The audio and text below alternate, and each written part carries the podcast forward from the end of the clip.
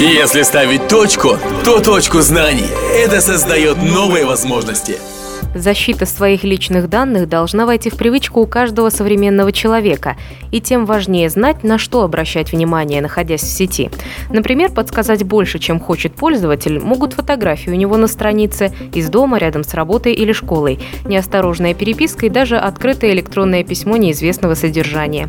Педагог Дина Лымарева отмечает, особенно опасно, когда другой человек получает целый комплекс ваших данных. Персональные данные – это данные, по которым можно идентифицировать человека. Фамилия, имя, отчество, наша дата рождения, это какие-то данные документов наших, ну, там, номер паспорта и так далее. Это наш адрес.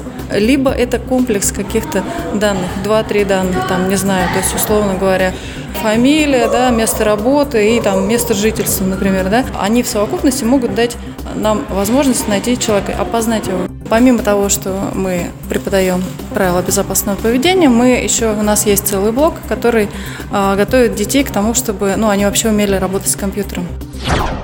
Именно поэтому детей начинают обучать безопасному поведению в интернете с маленького возраста. Ну а пока они постигают азы работы с компьютером.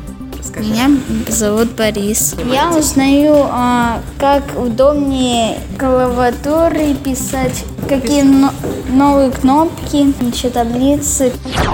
Сергей. Э, Работаем на ноутбуках, в Excel, изучаем разные штучки. Как создавать диаграммы разные, таблицы. Очень нравится.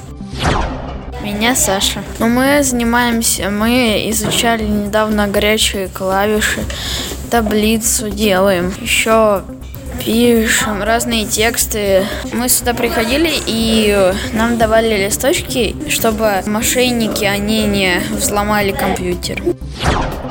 О кибергигиене этим ребятам еще предстоит узнать. После обучения они будут во всеоружии и научатся распознавать разные виды киберугроз.